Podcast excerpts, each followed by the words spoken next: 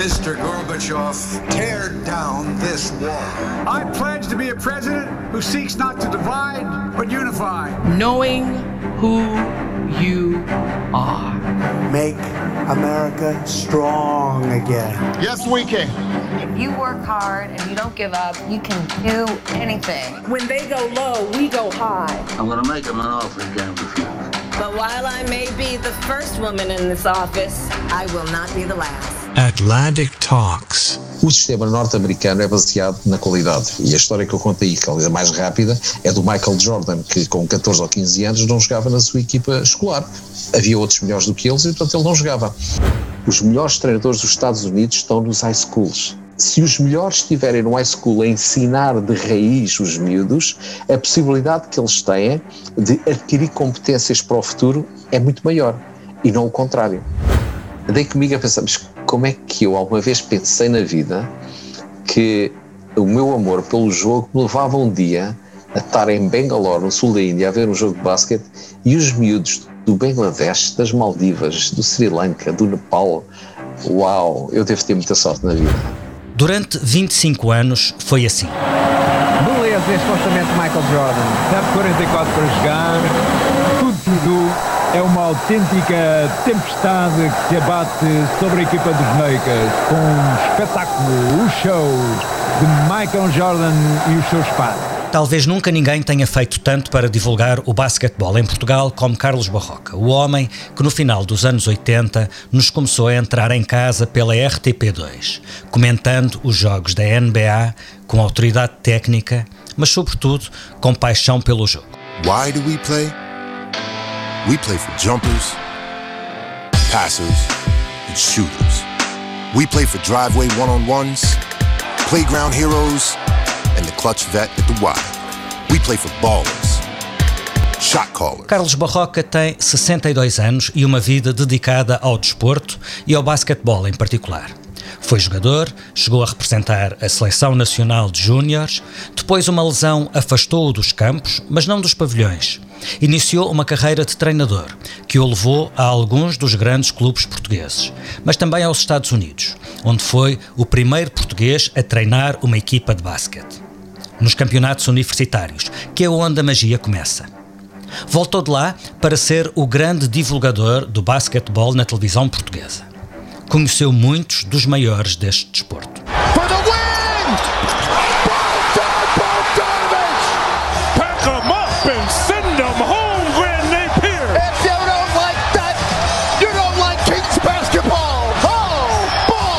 2014, entrou de cabeça no negócio. Foi trabalhar para a NBA.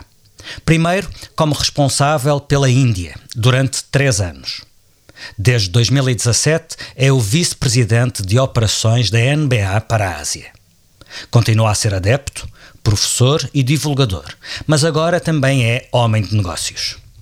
Carlos Barroca, obrigado, bem-vindo à Atlantic Talks, embora à distância, neste caso não por causa da pandemia, mas porque estamos mesmo longe, eu em Lisboa e o Carlos em Hong Kong. É um prazer estar aqui eh, e como para mim é fácil falar daquilo que é a minha paixão, eh, vamos à conversa e, dizer desde já, Felipe, eh, que acho que eu nunca tive assim muita visão do que é que ia acontecer a seguir ou o que é que ia fazer. Acho que aquilo que foi o rumo da minha vida foi levado pelo coração mais do que com a cabeça, eh, porque acho que as razões do coração falaram quase sempre mais alto. E talvez sejam os melhores rumos, aqueles que nos levam a bons lugares, mesmo sem ser planeado. Aliás, podemos começar mesmo pela geografia. Somos dois portugueses, um na Europa, o outro na Ásia, a falar de um desporto americano. Eh, muitos desportos conseguiram inter internacionalizar-se, ir muito para além do contexto em que surgiram, mas poucos foram capazes de entrar realmente no imaginário coletivo global. Eu diria que talvez só o futebol e o basquete. Porquê é que o basquete conseguiu? É, o basquete, eh, dizer que o basquete foi, eh, nasceu da invenção de um professor de educação física, e eu costumo separar os professores eh, em dois escalões, aqueles que são parte da solução e aqueles que são parte do problema. Parte da solução é que conseguem inventar soluções para os problemas que se lhe deparam. Portanto, o Dr. James Naismith, professor de educação física em Massachusetts, tinha, estava frio, não podiam, muito frio, não podiam praticar desportos ao ar livre durante o inverno, e o, o dean uh, da escola desafiou para ele criar um jogo que pudessem jogar indoor. Um, e ele criou um jogo indoor, algumas regras simples, meter a bola no campo do adversário e impedir o adversário de meter a bola no nosso campo, um, e como, uh, lembrou-se como a maior parte dos desportos americanos são jogados uh, para o ar uh, e com a mão, que ia ser um jogo jogado também com a mão. Um, inventou dois cestos, que eram cestos de pescos, felizmente o jogo não se chama pitch basket, se calhar não teria tanta piada, mas a verdade é que cada vez que marcava um cesto alguém tinha que subir as escadas, que aquilo era um ginásio, ir lá acima buscar a bola e, e devolver a bola para continuar a jogar. Um, eh, e porquê a internacionalização do jogo? Eu acho que teve a ver com a América, a América que se vendia de uma determinada maneira durante uh, outros tempos, um, e, e, também o facto de ter havido, uh, por força, infelizmente, das guerras e da, uh, da criação de bases aéreas norte-americanas ou, ou, ou, bases militares norte-americanas por esse mundo fora, os americanos foram, na maior parte dos casos, os portadores, digamos, do vício do jogo. E também porque, sendo a América um país onde muita gente emigrou, os imigrantes, ao regressarem da América, traziam um jogo novo para, para os seus países. Um, por exemplo, em Portugal fala-se muito de quando a implementação do jogo, eu lembro há muitos anos, há 35 anos, estar na Ilha do Pico, e, e uns, uns, senhores mais idosos que eu, agora se calhar já são da minha idade, não sei que idade é que eles tinham na altura, de me levarem a uma eira no Pico, onde estava uma tabela de basquete uma curiosidade, na altura não se tiravam fotografias, não havia telemóveis como hoje, eu assim, mas como é que esta tabela de basquete veio aqui parar? Então tinha sido a primeira geração de imigrantes madeirenses, que, uh, açorianos, que ao regressarem uh, dos Estados Unidos, e ele citou-me que eles viviam em San Diego, trouxeram esta coisa do basquete e então o melhor sítio para pôr foi numa eira lá na, na freguesia de São João onde tinha uma tabela de basquete eh, quase centenária. Ó oh, Carlos, e no seu caso de onde é que veio a paixão? O Carlos nasceu em, em 1959, imagino que tenha começado a jogar na década de 70 como adolescente, eh, não havia eh, as facilidades de comunicação que há hoje, imagino que não houvesse transmissão de jogos da NBA, como é que nasceu a sua paixão? Uh, eu comecei a jogar na década de 60, eu comecei 60. a jogar para aí com 6 anos uh, e, e, e, posso contar a história, porque é uma história de, de miúdo que vai viver com os seus pais para Moçambique. Uh, em Moçambique o, o basquetebol era muito popular, mas antes de eu ser capturado pela popularidade do jogo, de grandes equipas e grandes jogadores que havia em Lourenço Marques, em Moçambique, fui capturado por um momento mágico. Um, eu andava numa escola que era nos subúrbios de, de Lourenço Marques, a, a missão de São José de Lhanguene, e uh, havia um campo de futebol, de areia, claro, e estavam a jogar futebol, e quem é que estava a jogar? Os mais velhos da escola, eu era dos mais novos, era da primeira classe, portanto eu não tinha lugar para jogar. Mas uh, com miúdos, era intervalo, estávamos todos a ver o jogo, e a certa altura a bola foi chutada pela linha lateral, não para o lado da estrada, mas para o lado, digamos, dos pavilhões das salas de aula, e eu sprintei para ir buscar a bola, que era a grande paixão, era agarrar a bola. Quando dei por mim, estava num sítio que eu nunca tinha explorado ainda, onde havia uma estrutura metálica, que eu não percebia bem o que era, e eu olhava lá para cima e via um, um, sei lá, um alvo e uma rede, e depois eram os outros a gritarem para eu devolver a bola e eu estava ali a tentar meter a bola no cesto. E, e, nesse dia, digamos, acho que fiquei cativado pelo basquetebol. Eu, no meu caso, lembro-me como é que descobri o basquete e lembro-me como é que fiquei completamente uh, uh, agarrado pela, pela, pela, pela magia da, da, da, NBA. Foi provavelmente na mesma altura em que o Carlos começou a fazer comentário, a, a comentar os jogos nas transmissões da RTP2, no meu caso na RTP Madeira. Um, como é que antes, quando não havia essa, esse acesso, como é que nos anos 70, por exemplo, eu tenho a ideia uh, que nos anos 70, logo após o 25 de Abril, os jogos atraíam muita gente em, em, Portugal e havia pavilhões cheios. Era assim? De onde é que vinha essa, esse magnetismo? É, é, havia dois tipos de magnetismo. Havia o magnetismo da comunidade, porquê? Porque as equipas tinham um estrangeiro, as equipas não tinham quatro nem cinco estrangeiros, tinham um estrangeiro. Portanto, havia desde logo uma, uma primeira que era a comunidade. As pessoas conheciam os seus heróis. O, sei lá, vamos falar do, do Vasco da Gama no Porto, ou do Futebol do Porto, um, ehm, ou vamos falar de São João da Madeira da São Joanense, uh, do Barreirense. Portanto, eram os valores da terra, eram os valores do basquetebol, a primeira. Ou seja, é só é uma interrupção, não era por força do Star System nem por força do dinheiro. Não, de forma alguma, até porque nessa, nessa altura as pessoas jogavam porque, porque gostavam, não era o dinheiro que fazia correr ninguém. O basquetebol em Portugal só começou a haver dinheiro lá para, para a década de 80, foi quando começou a aparecer dinheiro no basquetebol. Na década de 70 enchiam-se. Primeiro porque era uma coisa diferente, era um pavilhão, e um pavilhão as pessoas estavam mais juntas. Um, os pavilhões eram feios, eram escuros, eram velhos, mas estavam cheios de gente.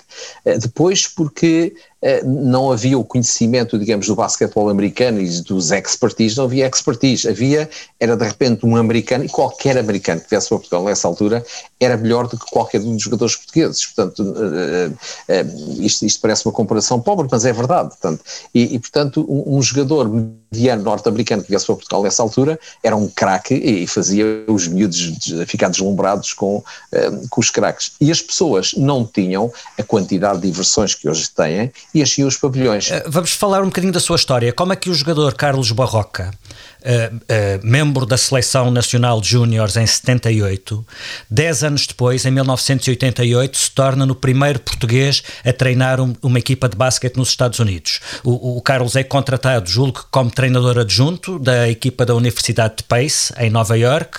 Fale-me dessa experiência e como é que isso aconteceu. Essa ida para Nova Iorque eh, nasceu, olha, nasceu de, uma, eh, de, um, de um campo de treinos que eu fiz, eh, convidado pelo professor Eduardo Monteiro, na Ilha Terceira, em que eu estava a treinar os jovens rapazes e raparigas juvenis da Ilha Terceira, e que estávamos a treinar numa, numa escola e, e às tantas no meio do treino estava um tipo a espreitar atrás das colunas e eu na altura, eh, quando nós somos novos somos um bocado mais parvos do que depois com, com a idade, eh, na altura lembro de o que é que o senhor está aqui a fazer? Você não pode entrar aqui e estar aqui a ver o treino sem autorização e tal e o senhor nem me respondeu ou disse qualquer coisa em inglês e foi-se embora. Mais tarde, no hotel onde eu estou à noite, vi o senhor e, como deve ter ruído a consciência que me tinha tratado mal o senhor, fui ter com ele e pedir desculpa uh, de ter corrido com ele do pavilhão e já agora com curiosidade de perguntar o que é que ele estava lá a fazer. Portanto, o senhor era o treinador da Universidade de Pace, estava numa organização religiosa a fazer uma visita a Portugal, não é? E estava já a ver o treino há mais de uma hora, ele depois confessou que estava a ver o treino há mais de uma hora porque não esperava, porque para ele vir a Portugal, eh, à ilha, à ilha terceira nos Açores, era vir ao, quarto ou quinto mundo do basquetebol. E confessou-me que estava admirado porque não esperava encontrar basquetebol e alguém a, eh, a, eh, a dar um treino com cabeça, tronco e membros. E portanto ficou meu fã, eu fiquei fã dele e mais tarde, no meio de, eh, de, de entrada e saída de um clube em Portugal, ehm, ele convidou-me para ir para Nova York e eu, eu aceitei esse desafio. E posso dizer que foi duríssima a experiência. Ehm, eu acho que. Porquê? Uh, porque, porque eu não sabia o que era trabalhar a sério como treinador até ir para os Estados Unidos. Uh, trabalhávamos muito, eu diria eu, e falo por mim, não posso falar pelos outros, muito com o coração, uh, muito com intuição muito com talento, mas pouco com trabalho uh, e metodologia.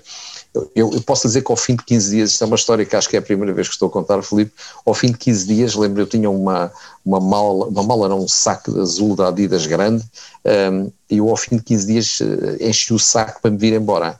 Um, ehm, e lembro-me que estava a preparar-me para vir embora, quando olhei para o saco, estava atrás da porta da cozinha, olhei para o saco e disse assim, mas uh, tu nunca desististe de nada na vida, vais desistir agora porquê? E achei que não, não devia desistir e não desisti. Mas a questão era o quê? Era o método diferente, um nível de exigência muito maior, a necessidade de apresentar resultados, era o quê? Era a exigência, a exigência de organização e trabalho. Era deitar às quatro da manhã se fosse preciso, levantar às seis um, e ter reuniões uh, ao, ao, detalhe do que era o treino, ao detalhe do que era a visualização do vídeo, ao detalhe do que era fazer scouting, ao detalhe do que era fazer recruiting. E, e assim, eu podia ter feito aquilo. Uh, que era o mais fácil, que era vir-me embora e desistir.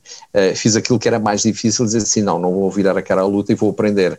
E acho que aquilo que eu fiz, quer do ponto de vista, para mim próprio, de, de não desistir, quer do ponto de vista do, daquilo que eu acabei por aprender, só me serviu para uh, acumular conhecimentos e acumular competências para o resto da minha vida. Eh, se há, se há, uma coisa que sabemos é que as, as universidades são essenciais na, na, na formação de jogadores no, nos Estados Unidos. Os campeonatos universitários uh, não são a Big League, mas são a cantera de onde sai o talento, não é? E são levados muito, muito, muito a sério, e não só no basquete, uh, uh, até porque o desporto escolar é uma instituição nos Estados Unidos. essa, juntamente com o tal nível de exigência de que, de que acabou de falar, a importância do desporto escolar terá sido a outra grande diferença que encontrou do outro lado do Atlântico? Sim, e, foi algo que eu tentei mais tarde na minha vida profissional, de alguma maneira, uh, tentar fazer alguma coisa por essa vertente, porque eu acredito que é. E vejamos o que se passa atualmente na economia, nem sequer vamos falar aqui na, na questão do Covid, vamos falar das questões económicas os clubes tradicionais deparam-se com enormes dificuldades. Uh, uh, os clubes tradicionais não têm visibilidade suficiente, não têm patrocínios suficientes, têm, têm a mãe patrocínio, o pai patrocínio, o avô patrocínio, a avó patrocínio, a família patrocínio, mas uh, não chega, não chega e, sobretudo, não chega para desenrolar talento, porque depois o que acontece é que muitas vezes para ter estes patrocínios familiares, os miúdos não têm jeito nenhum e os treinadores, coitados, têm que viver com essa realidade. Portanto, há aqui uma, uma forma, de certa maneira, usurpar todo o sistema. O sistema norte-americano é baseado na qualidade e a história que eu conto aí, que é a mais rápida, é do Michael Jordan, que com 14 ou 15 anos não jogava na sua equipa escolar. Havia outros melhores do que eles e, portanto, ele não jogava. O que é que ele podia ter feito? Podia ter feito o que quis fazer a Nova Iorque, era desistir e pegar a mala e mudar de modalidade, ou persistir e insistir e tornar-se melhor e veio tornar-se o ícone que é hoje reconhecido em todo o mundo. Um, este é o sistema uh, norte-americano, assente na escola. E porquê na escola, Felipe? Na escola estão as condições uh, físicas, tanto os pavilhões, os ginásios, uh, estão os miúdos, estão os profissionais de educação física e está o tempo. A maior parte dos melhores, dos melhores treinadores que nós temos em Portugal, por exemplo, são professores de educação física, portanto, eles também estão na escola. Portanto, eles não têm duas capas. Eu tenho a capa de professor de educação física e tenho a capa de treinador. É a mesma pessoa. Portanto, se nós conseguirmos criar programas que incentive, eh, incentivem que dentro do tempo da escola, ou pré-escola, ou durante a escola, ou pós-escola, que as atividades do desporto escolar sejam motivantes e, e dadas por pessoas competentes, Uh, isto é um ganho para a sociedade, em todas as, uh, todas as maneiras, é um ganho para a estrutura desportiva, porque temos mais gente a praticar desporto, e é um ganho para a saúde de um país, que é uma coisa que muito pouca gente fala, porque todo o dinheiro que é investido na prática do desporto é dinheiro que se poupa mais tarde em saúde, um, em perda de dias de trabalho, em dedicação, e, portanto, é assim, um país que quer viver bem é um país que tem que cuidar e alimentar o gosto pelo desporto como a profilaxia da saúde. O Carlos uh, tem particular autoridade para falar sobre isto, porque na década de 2000 aceitou ser o diretor nacional uh, de desporto escolar e com o conhecimento que tem da máquina por dentro, em Portugal e na Europa. Quando falamos de diferenças tão grandes de abordagem entre essa abordagem dos Estados Unidos, que, dá, que prioriza o desporto escolar, é possível um aluno entrar para uma universidade nos Estados Unidos só porque é bom desportista, não pelas notas, mas pelo desempenho uh, uh, desportivo. Esta diferença abissal é só entre os Estados Unidos e Portugal ou é entre os Estados Unidos e a Europa? É um problema cultural da Europa ou, ou, ou temos um problema particularmente grave em Portugal?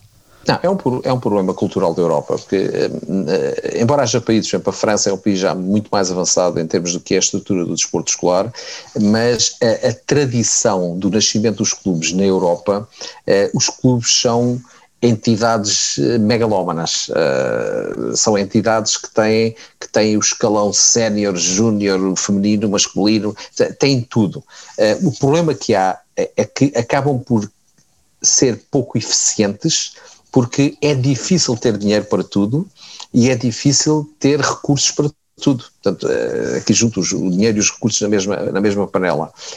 Com muito menos dinheiro, se até, isso sempre foi a minha teoria, se até uma determinada idade, se até a idade universitária, até o high school, se toda a formação desportiva assentasse uh, numa ligação, eu não estou a dizer que acabar com os clubes de formação, eles podiam existir, mas se toda, uh, se massivamente a participação viesse da área escolar, nós teríamos muito mais equipas a jogar, muito mais miúdos a praticar, muito mais treinadores a funcionar eh, e instalações a serem rentabilizadas do que esta dicotomia, porque o miúdo que, que está no clube também anda na escola. Os melhores treinadores dos Estados Unidos, Felipe, nem estão nas universidades. Os melhores treinadores dos Estados Unidos estão nos high schools. E, portanto, eh, eh, se os melhores estiverem no high school a ensinar de raiz os miúdos, a possibilidade que eles têm de adquirir competências para o futuro é muito maior. E não o contrário. Isso leva-me isso leva a outra questão, é, é, que é, para além da aposta na formação e no desporto escolar, isso está intimamente ligado com outra questão que o Carlos referiu no início da nossa conversa, que tem a ver com a ligação comunitária, o apoio ao clube local, a cidade que se mobiliza no apoio à equipa do liceu, eh, até antes de se mobilizar no apoio à universidade, no apoio à equipa do liceu, porque é que esse elo comunitário não existe cá? Porque é que isso se perdeu? É também uma questão cultural? É porque isto não é só uma, desporto, uma, uma diferença que se nota no desporto, nota-se em toda a vida social e envolvimento de cada pessoa na vida comunitária. É também uma questão cultural? Eu acho que nós temos, e agora vamos falar de Portugal, eh, eu gosto de falar daquilo que sei, eu acho que nós temos uma, uma tendência muito grande de nos esquecer rapidamente de quem somos, por onde passamos e com quem crescemos. E nós não fazemos, eh, eh, repare por exemplo, no basquetebol norte-americano e vamos começar pela NBA. A NBA mantém vivos os que estão vivos e os que já não estão vivos mantém vivos na memória de toda a gente.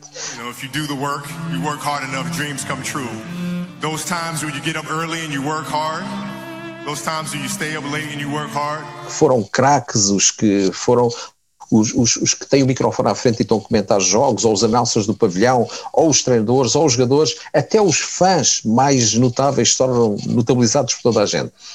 E isto, e é assim, há poucos dias um, amigo meu uh, que joga na NBA foi receber um prémio da sua universidade, outro foi receber o prémio do seu high school. Portanto, há, há uma continuidade e aquele alumni, o manter a ligação, digamos, à estrutura anterior, que faz com que as pessoas se sintam ligadas, uh, emocionalmente, continuadamente ligadas e com razões para voltar sempre porque sabem que são bem tratados.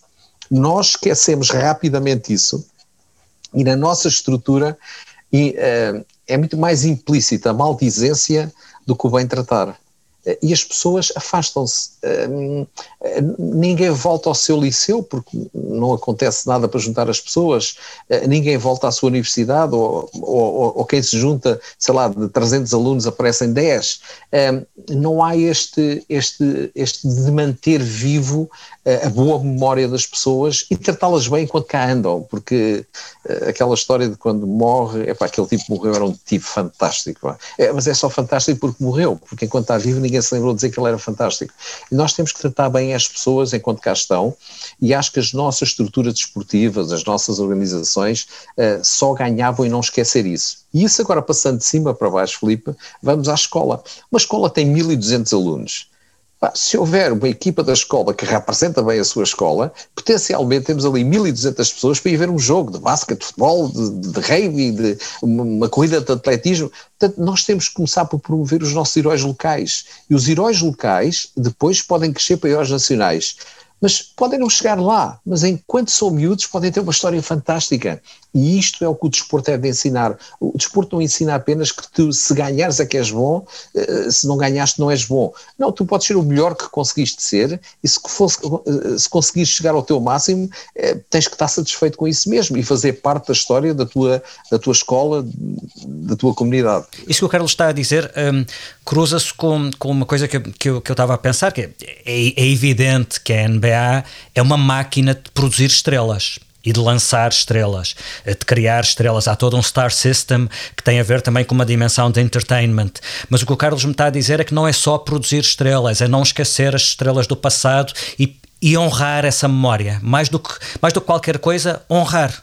Está, tentar estar à altura dessa memória. Continuamente, assim, eh, eh, veja-se, por exemplo, nós fazemos um jogo, vamos expor no Japão, e vêm quatro ou cinco uh, lendas da NBA que vêm e que, que são apresentados ao público, para o público se lembrar, e aparece um videozinho, este foi campeão em 1975, e coitado do senhor, já velhinho, uh, mas, mas é assim, é, é a maneira de recompensar estas pessoas que não se vão esquecer nunca.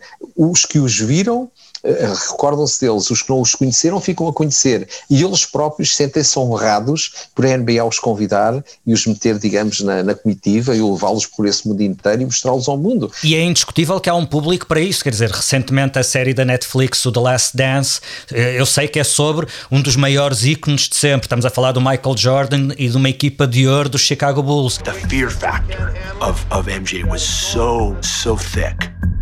Yeah, let's not get it wrong, he was an He was a jerk. He crossed the line numerous times.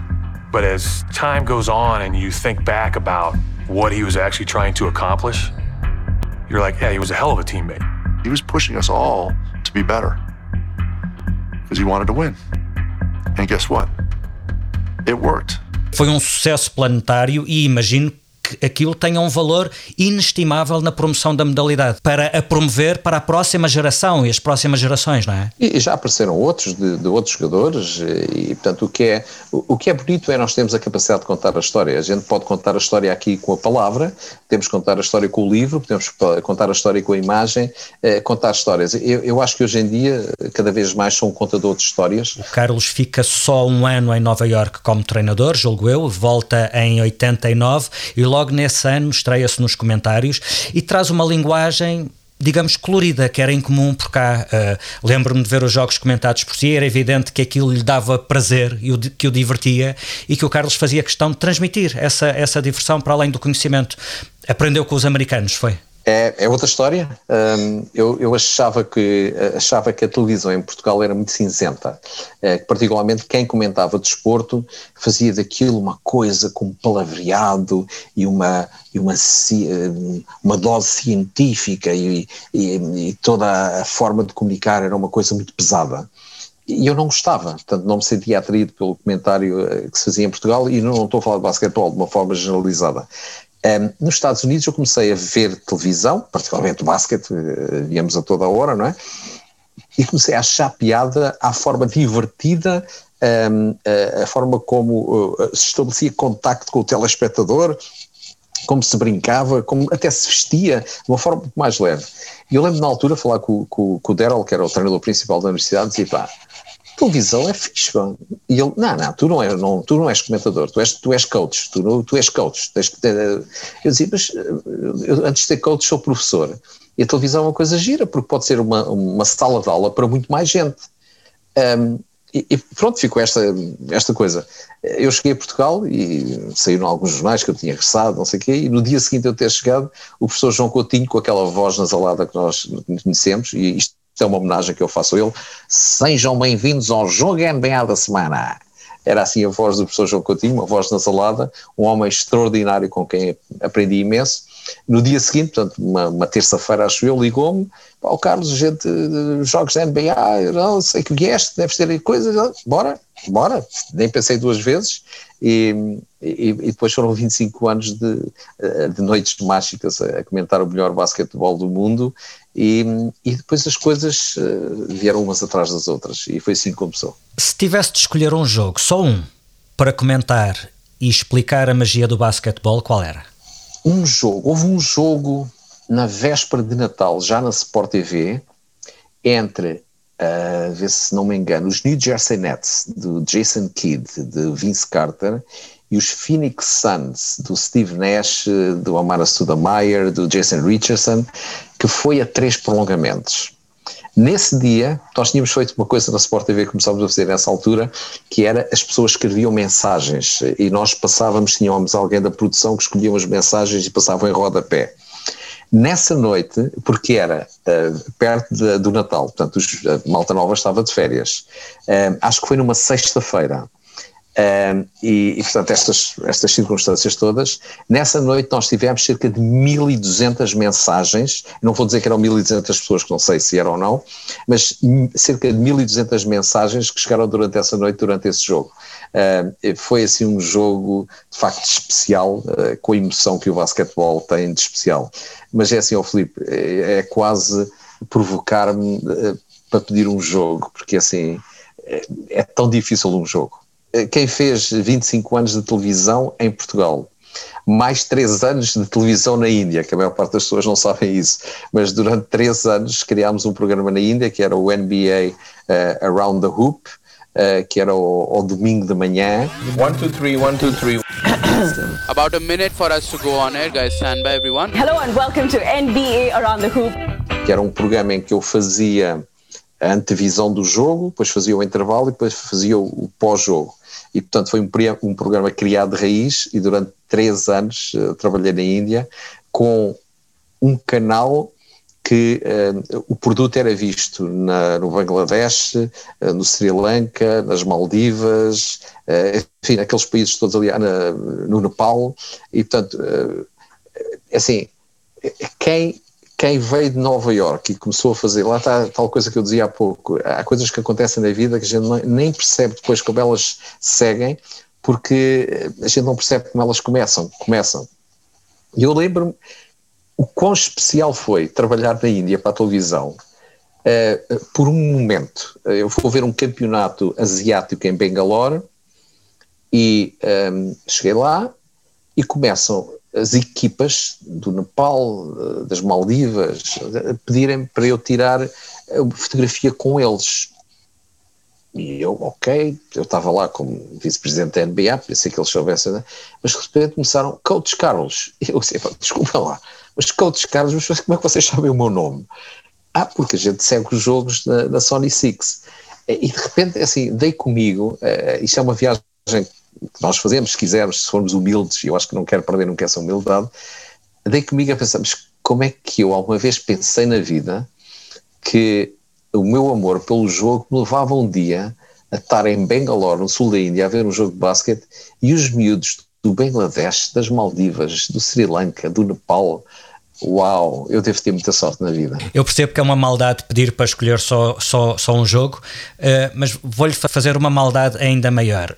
Uh, não lhe vou perguntar quais os melhores jogadores que viu jogar, mas quais são os primeiros nomes de jogadores que lhe surgem, sem pensar muito, quando pensa no prazer de ver jogar basquetebol? Carlos Lisboa, Mike Plowden, Nelson Serra, Rui Pinheiro, Mário Albuquerque, Mário Machado, uh, Arruda, porque eram os meus ídolos de miúdo. Mas mais tarde aprendi que havia outros que voavam mais alto. Magic Johnson esteve em Portugal duas vezes e eu trabalhei uh, nessa organização. Eu e, um, eu e o António Carlos fomos nós que o trouxemos a, a Portugal. Uh, Magic Johnson, uh, Michael Jordan, Kobe Bryant, é impossível passar ao lado. Uh, talento, uh, Chris Paul, Kyrie Irving, um, um senhor chamado David Robinson, que é um amigo muito especial. Um, Mose Malone, uma das histórias mais engraçadas que eu tenho, tem bolinha, não posso contar, Felipe, peço desculpa, a menos que dê autorização, mas acho que não, não recomendo. Um, Dominic assim, então. Wilkins, Dominic Wilkins, um, uh... Eh, e ficávamos o resto do dia nisto, eu percebo. Enquanto vice-presidente de operações da NBA para a Ásia, em que é que consiste o seu trabalho? Uh, palavra muito simples, inspirar. Isso parece uma coisa bastante onírica e estamos a falar de um negócio. Uh, o Carlos também é um homem de negócio. É, inspirar, inspirar. Porque inspirar? Uh, se pensarem naquilo que as grandes organizações desportivas, e a NBA é, é top no mundo, um, vive de fãs, ter mais fãs. Um, nós não vamos todos os miúdos que jogam no programa de Junior NBA, NBA na Ásia eh, não vão ser jogadores de basquete, possivelmente uma porcentagem muito pequena, mas é assim no mundo inteiro. Os miúdos praticam vários desportos. Mas queremos que eles sejam servidos com os valores da NBA, com, com, os valores do programa Junior NBA e com os valores uh, de mim, que sou responsável do programa. O que é que é inspirar? Inspirar é dar aos professores, e nós tomámos a decisão de fazer isto através dos professores, já foi assim na Índia, aqui, aqui também é assim, noutras partes do mundo existe o programa Júnior NBA de maneira diferente, mas alguns, como a América do Sul e a África, estão a seguir este modelo, e é com muito orgulho que digo, porque este é o meu modelo, é um modelo um, que eu uh, não é impus, mas que eu trabalhei para conseguir introduzir na NBA, que é ensinar a ensinar. Portanto, nós trabalhamos com professores, nós não temos hipótese de fazer eventos com os milhões de miúdos com quem trabalhamos hoje em dia. Uh, e então uh, trabalhamos com professores para lhes ensinar as coisas básicas do jogo, ensiná-los a ensinar com um sorriso nos lábios, ensinar a ensinar uh, da forma positiva, ensinar que há sempre a hipótese de ser um bom professor ou um mau professor, depende da atitude que se toma perante os seus alunos, ensinar a ouvir um, e ensinar que o desporto é para elevar as pessoas e não para as diminuir. Um, ensinar que o desporto e o basquetebol é, é, uma escola de humanidade e de bons valores, não há discriminação de nenhuma forma, e ensinar que todos cabem naquilo que é ensinar bem. E, portanto, isto leva-nos a hoje em dia termos mais de 100 mil professores com quem trabalhamos no dia a dia, uh, e desses 100 mil professores trabalharem diretamente com mais de 26 milhões de miúdos. Portanto, nós neste momento só na Ásia temos este potencial de chegar a 26 milhões de miúdos e a 26 milhões de famílias, um, eh, para que eles um, uh, eh, aprendam um bocadinho do que é jogar em equipa, do que é jogar com, um, com um sorriso nos lábios e, e, do que é conhecer uma modalidade que para a maior parte deles é desconhecida. Na Ásia existem uh, dois países muito fortes em basquetebol, que é a Austrália, no nosso mercado a Austrália e, um, e, as Filipinas, onde a devolução pelo basquetebol é grande. Na Austrália, por todo o desporto, que é um país que adora desporto. No resto dos países, o basquetebol é uma modalidade quase desconhecida. Aqui e ali é um bocadinho melhor, mas não é, não é uma modalidade, eh, digamos, eh, amplamente divulgada. E, portanto, nós olhamos para isto como uma modalidade educativa. Com uma vantagem, o espaço para jogar basquetebol é diminuto, em qualquer sítio se pode ter uma tabela de basquete ou de mini basquete e qualquer sítio serve para jogar. E isto é uma grande vantagem em sociedades eh, mais ou menos urbanas, que não é necessariamente apenas para, para as cidades, para, para, as zonas urbanas, porque mesmo fora das cidades, uma escola perdida no meio das montanhas da Indonésia eh, pode ter um campinho, eh, um campinho não, pode ter um espaço onde tem uma tabela de mini basquete, dificilmente virá a ter um, um espaço desportivo de eleição.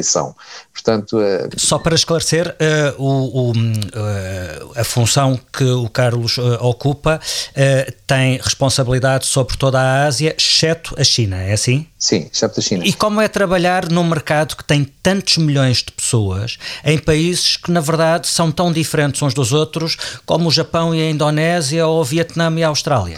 Um, one size doesn't fit all. Portanto, não há um, não há um programa único eh, que sirva à Ásia toda. Eh, nós, no fundo, trabalhamos com. Eu, quando falo do inspirar, o meu inspirar vai para diversas áreas, Filipe. Vai primeiro inspirar internamente a organização para, para tentar implementar aquilo que eu, que eu gostava de implementar e tenho tido sucesso nessa área. Depois, inspirar as personas-chave em cada um dos territórios. E como em cada país é diferente, nós temos que ir ou falar com as federações, ou falar com os comitês olímpicos, ou falar com, com as associações de, de jogadores, treinadores se houver, ou com as associações de professores, um, ehm, ou com os governos, ou com os ministérios de educação, e portanto uh, a nossa plenitude de inspiração é, é para toda esta escala.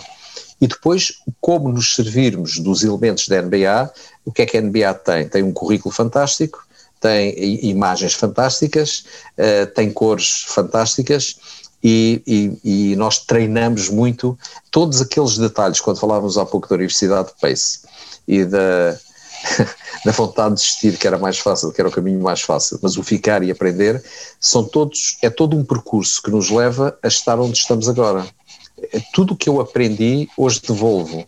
Tudo o que eu ensino, aprendi a fazer. E, portanto, eh, é, é, hoje usar os jogadores da NBA, nós, eh, posso dizer que daqui a dois dias uh, estou a gravar com, com um jogador da NBA, um jogador da WNBA, um clínico para miúdos na Indonésia, ehm, daqui a duas semanas outro na, na Tailândia, esta semana, na quarta e quinta-feira, tenho um, um, evento com, em Central Java, na Indonésia, com cerca de 2 mil professores, portanto, isto, isto não para. nem o Covid nos parou. O Covid obrigou-nos a repensar, mas não nos parou. Portanto, eu trabalho com todo este tipo de pessoas diferentes, desde o miúdo, o professor, o treinador, as organizações, eh, com os jogadores da NBA, com equipas da NBA, porque nós quando temos jogos no Japão, eu tenho a responsabilidade direta de acompanhar, sempre que vem um talento da NBA para os nossos mercados, eu tenho que estar com eles, às vezes tenho que fazer o papel de treinador, porque se o jogador me pede, coach, quer ir treinar, importa-se de vir comigo, aí estou eu, e, e com todo o prazer, eh, e portanto é assim, é, é, continuo a andar mais vezes de calções do que de fato e gravata, o que para mim é, é, é fantástico. Um, e, e, uma das coisas que eu aprendi também nos Estados Unidos, que os Estados Unidos são diferentes de todos os outros países do mundo. Um, na maior parte dos países, uma pessoa diz que qual é a sua profissão? Sou treinador de basquete. ok nos Estados Unidos ser coach é uma coisa, eu lembro de ir com a equipa da Portugal Telecom aos Estados Unidos uh, e nem digo quem aqui nessa viagem a pessoa, a pessoa vai ficar zangada comigo, mas eu chegar a um hotel uh, em New Jersey e o, e o, gerente do hotel virá procurar who's the coach? E eu, ok, sou eu o treinador, ok, a penthouse é para si. E portanto ele não perguntou quem era o diretor da empresa nem o, o presidente do clube, não sei o quê, é o, o coach, a penthouse é para si isto é um pequeno gesto, porque o coach tem um papel que lhe é atribuído pela sociedade de representar valores, representar ideologias, um, eh, e portanto os Estados Unidos têm isso em relação ao coach, como o Japão tem isso em relação ao professor. Existe uma tradição no Japão que toda a gente faz o bol, portanto faz a vénia para o imperador. A única classe profissional a quem o imperador faz a vénia é a classe dos professores. Porque os professores mudam civilizações, os professores mudam gerações, os professores podem mudar a sociedade porque eles trabalham para o futuro da sociedade. E, portanto, esta é uma, é uma lição uh, que ser coach, ser professor, é uma coisa importante. A, NBA uh, uh, tornou-se uma marca global e hoje é fácil olhar para a NBA pelo, pelo seu poder, uh, pelo muito dinheiro que tem. mas não foi sempre assim. Eu lembro-me de ler uma entrevista sua em que conta que no tempo em que o David Stern era o presidente da liga havia exibições de promoção da modalidade, de promoção do basquete, em parques de estacionamento de supermercados. O que é que os outros desportos podem aprender com o modelo de negócio da NBA e com o modelo de expansão da NBA? Eh, eu não vou dizer o que é que os outros podem aprender, eu sei o que é que nós estamos a fazer. Tanto, se calhar, o modelo do David Stern nessa altura, quando ele era vice-presidente, em que as equipas faziam promoções nos parques de estacionamento de supermercado, é, é, é, não pensarmos nunca eh, em ter o rei na barriga. Eh, eu acho que às vezes as economias, os trabalhos, as vidas das pessoas, e, e o Covid agora está-nos a ensinar tanto isso, isto é como as marés ou como as ondas, sobem e descem. E, portanto, não podemos nem cantar de galo quando a maré está em cima, nem, eh, nem nos suicidarmos se a maré está em baixo. É preciso ter equilíbrio, é preciso ter os pés assentes na terra e é preciso ter capacidade, como fez o Dr. James Nash Smith, de arranjar solução para os problemas. Um, os problemas não, não vão ser uh, solucionados se as pessoas não se unirem e isso é outra, é outra, outra coisa que o jogo nos ensina, que é uh, together, é possivelmente a palavra que eu mais gosto de dizer em inglês é together. Um, uh, se as mentes se juntarem para produzir coisas uh, extraordinárias, as coisas extraordinárias podem acontecer. e eu isso acho que é o que todos nós temos que fazer, que é criar coisas extraordinárias por juntar boas mentes e não por juntar mentes produtivas da negatividade. e o desporto coletivo ensina-me isso também. Para o fim da nossa conversa, proponho-lhe um jogo de escolhas. Peço-lhe que escolha entre as opções que lhe vou dar: Atlântico ou Pacífico? Atlântico. Os Bulls dos anos 90 ou os Lakers dos anos 80? Ambos. Big Mac ou Chicken Wings? Chicken Wings, com blue cheese. Michael Jordan ou Kobe Bryant? Ui, os dois. Louis Armstrong ou Bruce Springsteen? Uh, Louis Armstrong. Muito bem, ficamos com o Luís Armstrong. Carlos Barroca, muito obrigado por esta conversa intercontinental. Até sempre, em nome de toda a equipa uh, que trabalha comigo nos países todos. Uh, desejo a todos os vossos ouvintes a continuação de um dia ou de uma noite fantástica. Obrigado, Carlos Barroca. Atlantic Talks é um podcast da FLAD, Fundação Luso-Americana para o Desenvolvimento. A produção áudio é do Paulo Castanheiro. Eu sou o Felipe Santos Costa. Já a seguir, ouça alguns segundos do que nos diz o nosso próximo convidado. O Armstrong tem uma visão da América e uma experiência daquilo que é ser americano que o Bernstein ou o Gershwin não tiveram. Uh, e, e vice-versa, ou seja, o, o, Bernstein pode contar daquilo que é ser um judeu uh, descendente de imigrantes da costa leste, por exemplo. O Armstrong conta uma história completamente diferente, mas ambas são uh, músicas que são feitas da América, que nascem dessa experiência. Até lá, o Louis Armstrong. Grab your coat, grab your hat, baby. Leave your worries on the doorstep. Just direct your feet on the sunny side of the street. Can't you hear that Peter Pan, baby? The happy tune is your step. Life can be so sweet, and the is straight. I used to walk in the shade with those blues on parade. Oh. But I'm not afraid, baby. My rover crossed over, yes. If I never have a cent, babe,